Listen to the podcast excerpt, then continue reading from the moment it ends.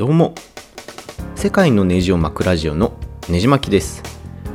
2018年11月も残すところあとわずかなので毎月恒例のネジ巻きが気になったニュース記事まとめをお届けします。このコーナーでは、えー、ネジ巻きが個人的に気になった国内海外問わずあらゆるジャンルのニュースをまとめてお届けするというコーナーになります。えー、このポッドキャストのコメントやお便りは「ハッシュタグねじまきラジオ」へコメントいただければ幸いです。ということでまず1つ目のニュースはテッククランチさんの YouTube が広告入りで無料の映画提供を始めた。次は Amazon もかという記事になります。えー、この記事のタイトルでも分かるように、えー、YouTube は先月からおよそ100本程度のハリウッド映画を広告付きで加えたみたいです。まあ、あの有名なロッキーとかターミネーターとか古い名作が結構多くて、えー、まあファミリー向けの映画も揃ってるみたいでこれまで YouTube とか Amazon とかで映画は売られてはいたんですけれども完全無料っていうのは絵は YouTube ではやってなかったと思います。まあその前提を大きく覆すような完全無料の映画ということなんですけれどもまあ記事によるとこういった完全無料の動画っていうのは YouTube 以外のサイトではわりかし、えー、結構流行ってるらしくてコンテンツ自体はもう無料で見られるのが当たり前の時代になってきてるんだなっていうのを改めて、えー、強く思いました。まあ、こういう大きな転換があるとあの芸術の価値がなくなるとかいろいろ批判する方も思わ多い方は思うんですけれども、まあ、新しいビジネスの形としては、まあ、これもこれで1個はありなんじゃないかなと思います。まあ、あの、ストリーミングサービスの Netflix とか、えー、Spotify とかも本当に革新的で、まあ、音楽とか映画を壊してしまうって言われてましたけど、結局は、あまあ、音楽も映画業界も長々と生き延びてますし、まあ、この無料の、完全無料の映画が配信されたとしても、音楽音楽業界も映画業界も、まあ、多分ずっと続いていくんだろうなとは思います。まあ、日本でもこういった配信の仕方をどんどん増やしてほしいなと思いました。2つ目のニュースとしては、オールデジタルミュージックさんの Amazon、Google に迫る中国勢、スマートスピーカー出荷台数は137%拡大、市場は米中が独占状態という記事です。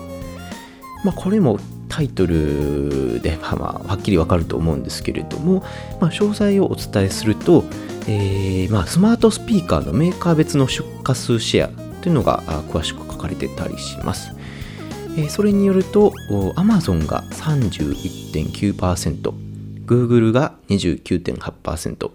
えー、中国のアリババが11.1%、えー、シャオミが、えー、9.7%となっています。まああのもちろんその市場占有率みたいなところも大切なんですけれども、えー、成長率を改めて見ますと Amazon は1.3%しか成長してなくて、まあ、Google が187%ともう大成長してます。さらにアリババは200倍以上となってまして、えー、シャオミも300倍以上と、その中国メーカーの追い上げが本当にすごいんですね。で、まあ、あの、スマートスピーカーって意外と Google の出発が遅れて、えー、まあ、Amazon の Alexa に引けを取ってるところなんですけれども、やっぱり、えー、世界の Google ということで、もどんどん Amazon の Alexa を追い上げてます。まあ、その背中を、まあ、中国の2社がもう猛烈な勢いで、えー、追いかけてきてるっていう状況なんですけれども、まあ、これを見ると本当に日本のスマートスピーカー市場って全く寂しいもんやなと、日本人の僕としてはちょっと思いますね。確かソニーとかもわりかし性能良さそうなスマートスピーカー出してたと思うんですけれども、それでもやっぱあんまり日本ではまだ浸透してないのかなと感じますね、やっぱり。えー、まあ中国だと、まあ、中国版の LINE みたいなアプリでは文字打たずにも声で、えー、ショートメッセージを送るみたいなのが流行ってまして、まあ、その音声に対する認識っていうのも若者の世代でも大きく日本とは異なる異なるんじゃないかなと感じました。この記事によると、まあ、世界第2位のスマートスピーカー市場となったのは米国について中国なんですけれども、えー、世界のスマートスピーカー市場の70%はこの2国が占めてまして、えー、世界第3位は、えー、英国となっているみたいです。まあ、今後スマートスピーカー需要がどんどん増えていく中で、えー、このまま日本置いてけぼりになっていいのっていうのは正直思いますので、まあ、ソニーももうちょっとソニーやらまあ日本の家電メーカー業界もどんどん追い上げてほしいなと思いますで3つ目の記事としてはアドタイさんのバブル崩壊はどんな味？NEC が時代を味わえるチョコレートを開発という記事です。まあ、あの NEC とチョコレート専門店のダンデライオンチョコレートジャパンという会社が時代のムードを味わえるチョコレートあの頃はチョコレートというチョコを開発したみたいで、えー、11月1日に東京にある直営の店舗でメディア向けの先行試食会を実施したみたいです、えー、チョコレートの味としては、えー、1969年人類初の、えー、月面着陸味とかえー、1987年魅惑のバブル絶頂味とか、えー、全部であ5種類発売したみたいです、まあ、価格がちょっとお高くて単品1枚1620円となってるんですけれどもまあこんなちょっと変わり種というかプレミア感がついたチョコだと、まあ、これぐらいの価格出してもいいかなとふらっとちょっと僕は言われるんですけれども、えー、まあこれ10月25日からそのダンデライオンチョコレートさんのオンラインストアで予約も開始されてまして、えー、12月21日ちょっとクリスマス前に受け渡すような流れでまだ予約を受け付けているみたいです。まあ本当にその人類初の月面着陸味ってどんな味がするかまだちょっとつかめないですけれどもやっぱりその文字面を見て、えー、どんな味がするのかなとやっぱり惹かれますし、えー、こういったそのなんか甘い味とか、まあ、蜜のような味とかそんな分かりやすい味だけじゃなくてなんやろ音楽とか絵画とかを味で表現したものとか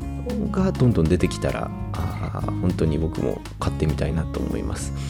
例えば何でしょうね。まあ、ねじ巻きラジオ味の、えー、クッキーとか。まあそんな感じで、えーまあ、できる可能性が十分あるっていうことなんだと思います。でこれのこのニュースを聞いてちょっと話は脱線するんですけれども、えー、まあ数年前神戸で観光してた時にジャズの香りの香水っていうのがあったんですね。まあパッとどんな匂いかって思い浮かぶ人は少ないかとは思うんですけれどもそれを嗅ぐとですねもうジャズとしか表現できないような香りでして、まあ、今までの嗅覚のイメージが本当に覆されて、えー、まあ、割とどんなもんでも匂いで表現できるんじゃないかなと思ったほど衝撃的なエピソードでした。はあ、という話で、まあ、3つ目のニュースは終えたいと思います。はい、4つ目のニュースとしてニフティニュースさんの「ハッシュタグ大阪万博のパビリオン」を提案しよう Twitter でタグ話題、スーパー玉出など提案もという記事になります。まあ、一つ前のポッドキャストでもお話したんですけれども、2025年に、えー、大阪万博が夢島で開催されることになりました。えー、まあそこでですね、ツイッターで今話題になっているのは、その大阪万博のパビリオンを自由に提案しようというハッシュタグがもう結構盛んに流れつぶやかれてまして、例えばでいくと、えー、まあ、大阪のおばちゃんのファッション歴史館とか、え、明日で閉店全品半額館とか、えー、他には、えー、走る太陽のトークとか 階段が滑り台になる仕掛けがある館とか、えー、面白かったのが上沼恵美子の豪邸とか、えー、面白ツイートがたくさんつぶやかれてます。まあ、ほぼ大喜利状態になってますね。ということで、まあ、あのわりかし皆さん、えー、まあ、いろいろ批判もありながらも、まあ、楽しもうとする姿勢は僕はわりかし好きです。まあ、あまあ、どうせ開催されるならね、まあ、あの、日本人としても楽しめるだけ楽しめたらな、という心意気を僕は持とうかなと思います。まあ、個人的には見たいパビリオンとして、まあ、真面目回答なんですけれども安藤忠雄さんの建築、まあ、大きい建築がちょっと見てみたいなと思います。まあ、一度安藤忠雄さん、えー、本人を講演会で、えー、見たことがあるんですけれども、まあえー、大阪弁コテコテのおっちゃんっていう方で、この方があやあもうやっぱり世界で活躍されてるんだなっていう圧倒的なオーラもありました。まあ、あの、がんで、えー、あの、臓器をかなり摘出されて、それでも元気なお方、元気に活躍されてるということで、まあ、あの、世界を代表する日本人ということで、ぜひ大阪のパビリオンを建築してほしいなと思います。5つ目のニュースとしては、音楽をダウンロードするようになって聴く曲数は飛躍的に増えたけど思い出は何一つないというツイートに対する反応あれこれです。まあ、このツイッターのまとめによると、その音楽をダウンロードとか、あの、Spotify とか、ストリーミングサービスで聴くことになって、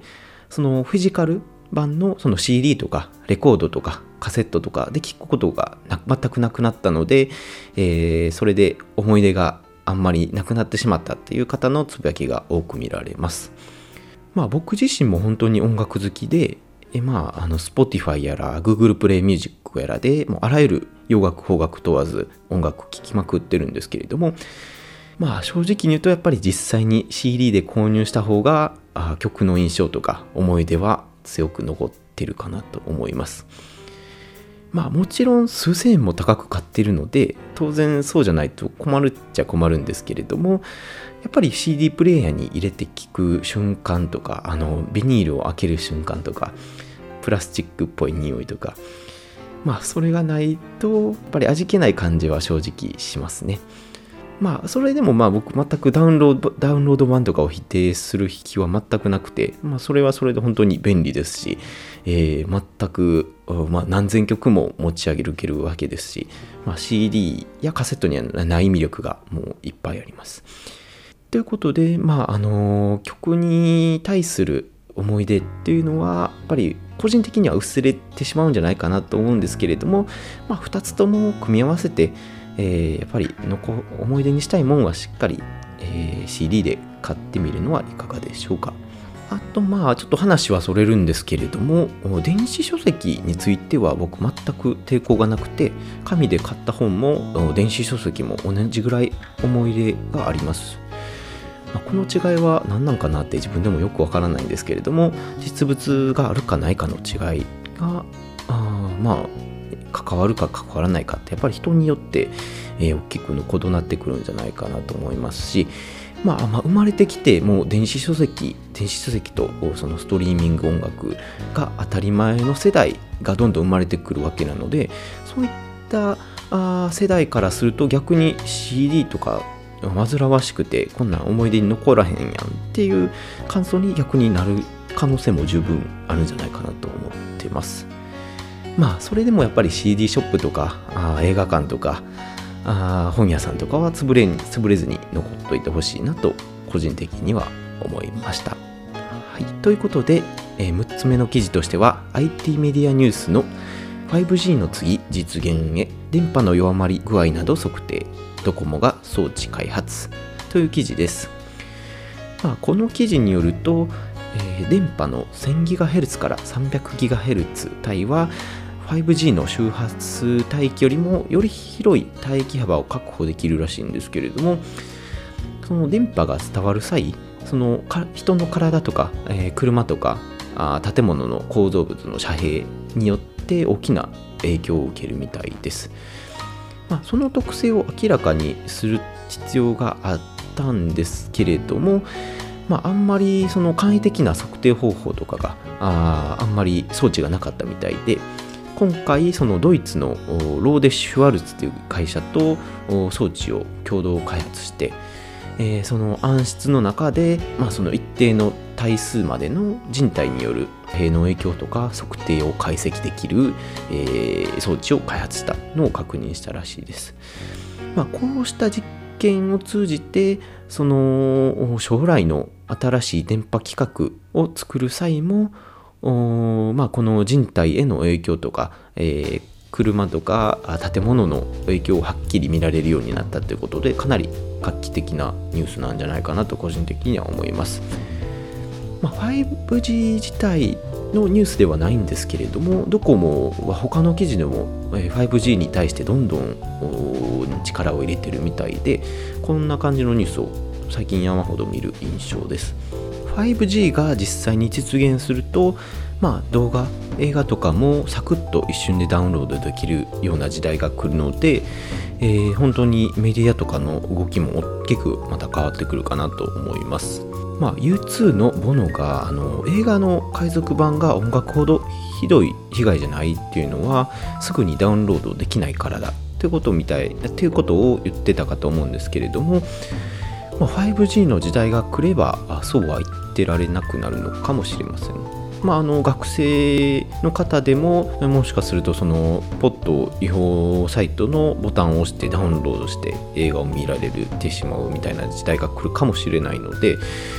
えー、まあ、そんなことになるとまた映画界も大きく何かを変えないといけないのかなと思ったりもします。でもまあもうすでにあの便利なネットフリックスとかもあるのでなんだかんだで海賊版の被害は案外増えないのかもしれません。ということで、えー、最後の記事7つ目のニュースになるんですけれども AV ウォッチさんのトーク配信アプリラジオトークが Apple や Spotify へのポッドキャスト配信対応という記事です。まあ、最後にお話しするのは、ポッドキャストの話題についてなんですけれども、国内でラジオトークというスマホだけで音声配信ができるというサービスがあったんですね。まあ、なんとこれがついにポッドキャストにも対応しました。